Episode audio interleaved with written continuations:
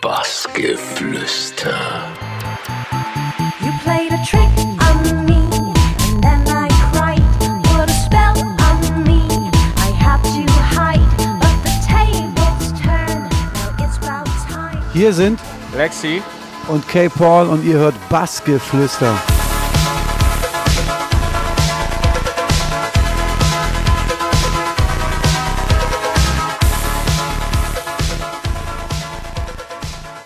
Willkommen beim Bassgeflüster hier im Kesselhaus. Lexi und K. Paul, hallo. Hallo, hallo. Tagchen oder guten Abend eher. Ja, natürlich fangen wir vorne mit einer Frage an, äh, die ihr schon sehr oft gehört habt, nehme ich an. Und zwar ähm, kam es bei eurer ersten Begegnung ähm, zu einem Faustkampf. Erzählt mal bitte, warum? Genau, das ist die Geschichte tausend und einen Mal erzählt. Es kam, aber das ist Faustkampf, ich würde sagen eine Rangelei. Wir haben uns um ein Mädchen gerangelt, geprügelt oder geboxt und wurden dann rausgeschmissen aus so einem Club in Berlin. Keiner hat sie bekommen, muss ich sagen. Was eigentlich, wir wissen nicht mal mehr den Namen von ihr, aber dadurch haben wir uns kennengelernt und sozusagen vom Feind zum Freund ähm, sind wir ihr eigentlich noch dankbar, der Dame ohne Namen. Ja, und mittlerweile sehr gute Freunde, ja. Ja, ja, sie hieß übrigens Jacqueline und wir sind gute Freunde. ich habe sie äh, letztens wieder getroffen. Und was sagt sie so zu der Geschichte? Sie meint, ja, scheiße, ich hätte es mit bei euch beiden gemacht. Jawohl. Hättet ihr es denn auch gemacht zu zweit? Ähm, wir zu zweit ja, aber ohne sie. Kommen wir zu einer Geschichte in Dresden bei dir. Du hast äh, bis 97 einen Plattenladen gehabt. Ähm, warum bist du dann ähm, nach Berlin gegangen? Also Dresden war ja zwei Stunden von, oder ist immer noch zwei Stunden von Berlin entfernt und ich war schon sehr oft immer in Berlin aus und habe dieses ganze Techno-Ding da zelebriert. Und deshalb war es irgendwie eigentlich nur noch ein kleiner Schritt, dass es dann irgendwann von Dresden nach Berlin gehen musste, was ich nie bereut habe. Außerdem war der Plattenladen pleite. Ihr wart beide bei äh, Westbam auf dem Label Low Spirit. Ähm, war das dann einfach, dass ihr zusammengekommen seid und habt ihr direkt harmoniert auch? Naja, am Anfang haben wir ja nicht harmoniert da in diesem Club bei der Rangelei, aber ähm, als wir uns dann halt ähm, angefreundet hatten und im Studio waren, da zum Beispiel hat es extrem sofort harmoniert oder, oder hat sich so gerieben, dass, dass die Reibung zum Erfolg geführt hat. Auf jeden Fall, wir sind ins Studio gegangen und seitdem ist unsere Karriere nach oben geschwappt. Also es war, es war wie so magisch, war gut, war sehr gut. Kann ich eigentlich nichts dazu hinfügen oder hinzufügen. Das war genau so, wie Kai Paul das gerade berichtet hat. greatest, greatest, greatest, Ja, ihr habt gerade gesagt, da ging steil nach oben. Eure erste ähm, Single, äh, The Greatest DJ, ist natürlich auch direkt eingeschlagen. Dann habt ihr mit Westbam zusammengearbeitet. Jetzt mal ganz ehrlich, wie ist das denn so, wenn man dann das erste Mal wirklich auch weltweit erkannt wird? Ist geil, auf jeden Fall. Also ich habe ja als junger äh, Bursche, wo ich dann angefangen habe, in meinen Bands über Musik zu machen, immer davon geträumt, dass man irgendwann Musik macht, die überall läuft, ähm, die die Leute kennen. Und dann haben wir mit Greatest DJ genau sowas geschafft und wir haben auf der Love Parade gespielt, an der ganzen Welt, überall und tralala. Und ich muss sagen, ja, ist geil. Also das ist für einen Musiker das Geilste. Ich muss ehrlich gestehen, ich habe die Frage vergessen. Ja, wie es so für dich war, das erste Mal nach dieser ähm, geilen ersten Single und so, ähm, Ich bin dann gerade abgelenkt worden von, dem, von den Leckergetränken und den Damen. von den Leuten. Na, Damen sehe ich gerade nicht, aber irgendwo habe ich gerade geträumt. Genau, ich habe hab nämlich darüber nachgedacht, dass ich schon lange ähm, so ein Interview, schon lange nicht mehr so ein Interview geführt habe, wo diese ganzen alten Sachen ausgegraben werden und ich fühle mich gerade so zurückversetzt und komisch irgendwie. Und deshalb habe ich, glaube ich, so geträumt und bin so in die Vergangenheit zurückgeschwelgt und habe äh, darüber nachgedacht, was wir alles so erlebt haben. Und es war gar nicht so schlecht und es war ein gutes Gefühl. Du siehst doch so genauso aus. Hast, er hat doch extra einen Schnauzer fürs Interview, aber du siehst jetzt richtig noch aus wie fast Anfang 90er oder Ende 80er oder so. Oder eher 70er, 60er. Ja, Retro, voll Retro. 70er, sieht aus wie 70er. Ja, aber ist doch auch mal schön, oder? Dann kommen nicht so die ganzen äh, Fragen wie, was trinkst du heute und äh, wo kommst du her? Ist doch auch mal wieder nett, oder? Sich dran zu erinnern. Absolut, keine Frage. Oder ist deine Vergangenheit nicht schön gewesen? Nee, eben. Ähm, deshalb habe ich ja so geträumt, deshalb war ich kurz weg wahrscheinlich, weil ich an diese Vergangenheit gedacht habe. Ähm, nee, ist alles super. Also wir können nicht klagen, wir können nicht meckern. Oder meckern kann man immer auf hohem Niveau dann halt bei uns. Und war ein gutes Ding. Ich bereue nichts. Vielleicht. Und da fing er an. Nee. Was soll man bereuen? Also im Endeffekt machen wir seit 18 Jahren Und genau dieser Anfang, den du ja da besprichst, das war zum Beispiel ein Lied, das haben wir einfach nur gemacht, Greatest DJ, weil er, da waren wir noch nicht mal richtig Lexika Paul, sondern weil er in so einem komischen Club in Berlin, was heute, den, den es heute gar nicht mehr gibt, einfach irgendein knarziges Lied haben wollte. Also einfach, wir wollten nur schnell ihm irgendwie so, eine, so ein ganz schnelles Lied machen, was er, dass, er, dass er da so ein eigenes Lied mal spielen kann. Und daraus ist dann Grace DJ entstanden und dadurch unsere ganze Karriere und dann ging das, das war gut. Das ist so, er hat recht, wenn man sich daran erinnert, wie lange es her ist und wie wir da aussahen, noch nicht mal einen Bart hatten. Und seitdem haben wir viel, viel schöne Sachen erleben können, genau wegen diesen paar Noten, die wir da gedrückt haben. Und das ist geil. Ja, coole Sachen erlebt und du bereust nichts. Dann äh, kommen wir mal zu der Geschichte, die du auch schon ein paar Mal erzählt hast. Ähm, Kolumbien. Hau mal raus. Da gibt es ja leider Tausende. Auf welche spielst du an? Die im Club, ähm, wo du netten Besuch hattest äh, von dem. sie, erzähl du doch. Ich kenne sie. Ja, aber ich glaube, das ist ja interessanter für die Hörer, wenn du es erzählst, wie du es erlebt hast. Also, ich denke, es wird diese Geschichte sein, wo wir beide in Kolumbien waren. Das war, glaube ich, auch das erste Mal. Und da haben wir zusammen in einem kleinen Club in Bogota gespielt. Haben wir vorher mehrere Jungs da auch kennengelernt. Die waren alle in dem Laden. Das war so ein, so ein, irgendwie so ein kleiner Familienbetrieb. Die Party haben so Brüder gemacht und die hatten da so eine Entourage mit. Die kannten wir dann am Vorabend schon. Und da ging das da halt richtig los. Da haben wir als Lexika Paul gespielt. Heutzutage spielen wir ja meistens immer eine Stunde 15, eine Stunde 30. In diesem Laden haben wir, keine Ahnung, zusammen mal locker fünf Stunden gespielt. Und dann habe ich irgendwie noch nach hinten raus auch weitergespielt. Und auch das war noch nicht das Ende. Es ging dann weiter in ein Auto. Nee, das meine ich gar nicht. Nee, wir sind, glaube ich, bei der Geschichte, ähm, da ging es darum äh, mit den CD-Spielern und den Plattentellern. Und ähm, äh, da gab es da ein bisschen Ärger. Ich, ich weiß es nicht. Ehrlich gesagt war ich bei der Geschichte schon abgereist, mental. Dann erzählt Karl Paul die einfach. Also mein Freund Lexi war ähm, zu der Zeit noch ein richtiger Alkoholiker. Nee, aber er hat dort an diesem Tag dann doch ganz schön einen über den Durst getrunken. Und der Club gehörte wahrscheinlich so einem, so einem Typen, ob es ein Drogenboss war, das kann man nur vermuten, aber jedenfalls so ein Typ, der zwei daneben hatte. Die, der eine hatte eine MG um und der andere hatte eine, ähm, eine Walter PPK zwischen der äh, Hose und seinem Sack. Und diese Typen waren da oben im Backstage. Lexi hat da ein bisschen so rumkrakeelt. Und dann ist, wollte Lexi noch so später nochmal noch mal nach unserem Auftritt nochmal alleine auflegen. Und Lexi war ja früher so ein Vinyl-Junkie. Und diese Typen hatten aber den teuersten CD-Player, die neuesten, teuersten CD-Player aus Miami sich besorgt in diese ähm, Diskothek da mitten in Cali, äh, mitten in Kolumbien. Und da dachte sich Lexi, ach, diese ganze CD-Scheiße, das wird sich doch eh nicht durchsetzen. Und nahm ein, Bier und kippte das Bier auf den CD-Player und schrie, Save the Beine, save the Beine. Und der Oberboss guckte einfach nur runter und dachte, ai.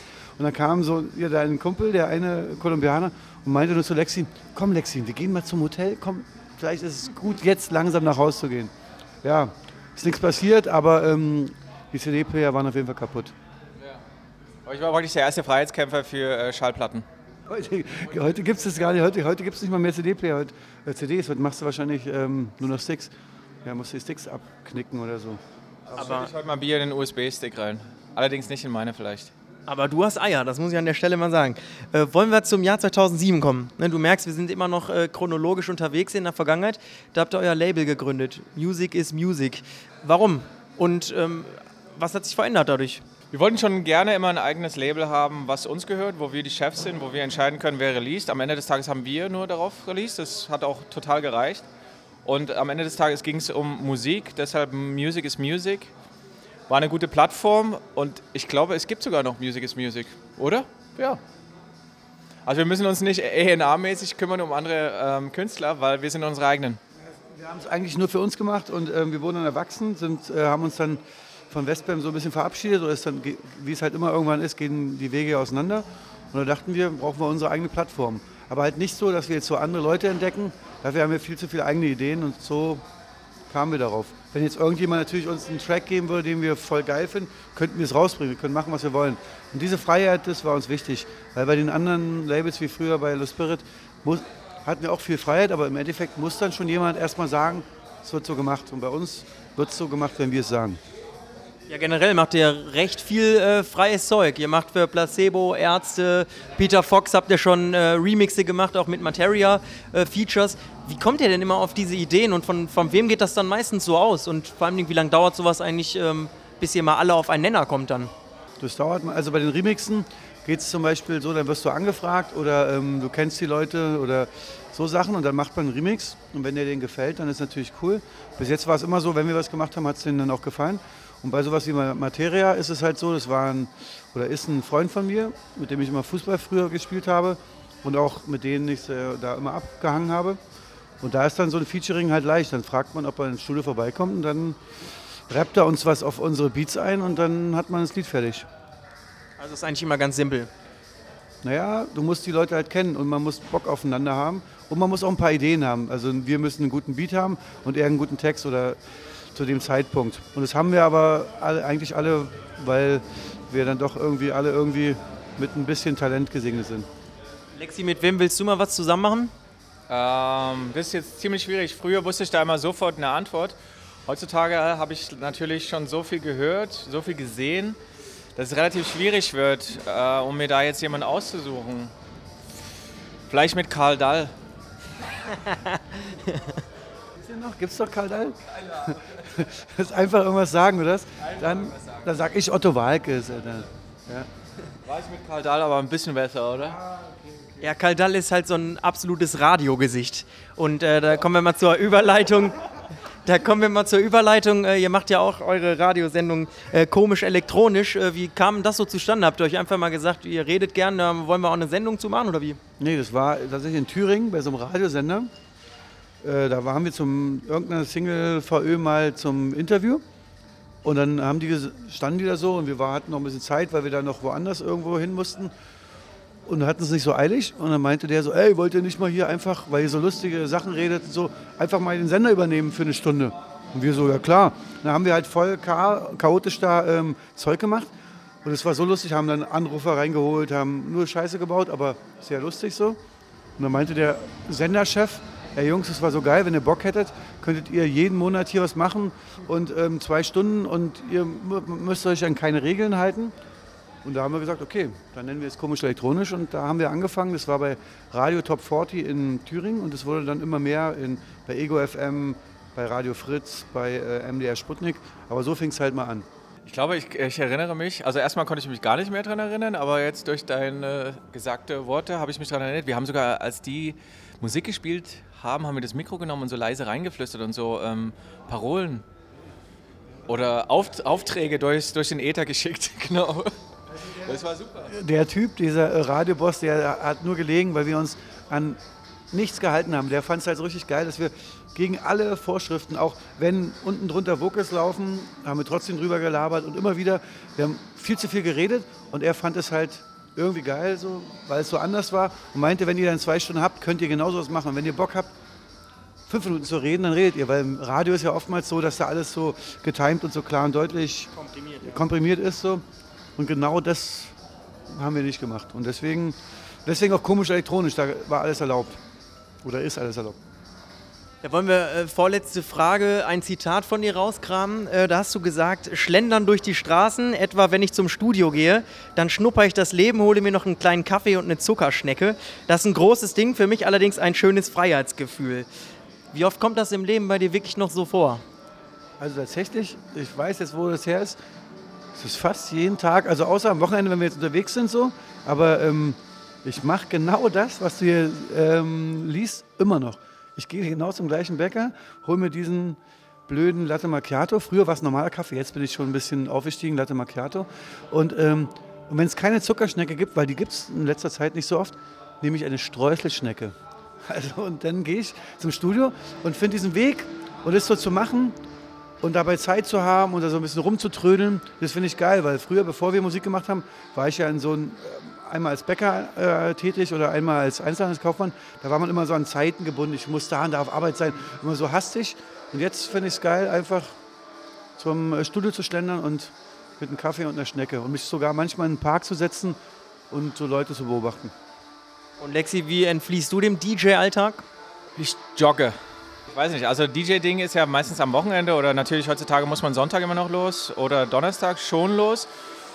Und es gibt eigentlich kein richtiges Entfliehen mehr. Also es hat sich jetzt wirklich so in mein ganzes Leben reingebrannt, dass ich auch montags mir wirklich kopfmäßig frei nehmen muss, dass ich nicht an Musik denke, aber es passiert irgendwie nicht. Also ich setze mich dann trotzdem nochmal vor den Computer und mache irgendwas oder selbst wenn es irgendwie ein Set ist oder einfach mal ein Lied nochmal hören oder runterladen. Also es geht eigentlich die ganze Zeit nur noch um Musik, deshalb entfliehe ich nicht. Ich lebe das und ich, ich mag das auch und ich, ich will gar nicht entfliehen. Ja, er ist wirklich krass, er entflieht wirklich nicht. Ich wiederum gehe ja manchmal noch Fußball spielen und so Sachen. Und da kommt man dann schon, wenn du da zwei Stunden Fußball spielen gehst, bist du wirklich draußen aus dem Ding. Für mich ist es gut, ich brauche das schon manchmal, dass ich jetzt nicht nur die ganzen Beats im Kopf habe und den ganzen anderen Schnickschnack. Ja, habe ich schon ge- gehört, dass du öfter mal mit Materia Fußball spielst und äh, Lexi sich dann quasi um die Musik kümmern muss, ja? Und mit Cheerleader. Oder was spielt ihr? Fußball spielen wir. Ja, kommen wir zur letzten Frage. Die ist äh, ganz klar die Zukunft. Äh, was erwartet man noch von euch so in der nächsten Zeit, aber auch äh, länger, längerfristig? Das ist eine sehr gute Frage. Hättet ihr nicht mit gerechnet, ne, am Ende? Ähm, und du wirst lachen. Wir sitzen gerade am Album. Also eigentlich sitzen wir, sind wir schon am Feintuning. Das Ding wird gerade aufgepumpt, hochgepumpt und ähm, zu Ende gedreht. Hier und da noch ein bisschen Lack drüber und wird hoffentlich. Also ich wünsche mir, dass es vielleicht im Herbst rauskommt, so Spätsommer, Herbst rauskommt. Und das ist genau das Ding, was wir gerade eben machen.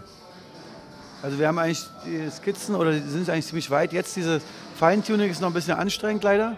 So manchmal ist es so, wenn du, du hast eigentlich schon alles, jetzt das Feintuning macht uns noch so ein bisschen so, der richtige Lack ist noch nicht gefunden, aber ähm, ich gebe meinem ähm, kongenialen ähm, Kompagnon Lexi vollkommen recht. Ich würde mich auch freuen, wenn es so sagen wir September, August rauskommen würde. Aber man weiß ja immer, das ist so, oftmals geht, ist es dann doch länger oder irgendwas passiert ja immer, das dann braucht es noch.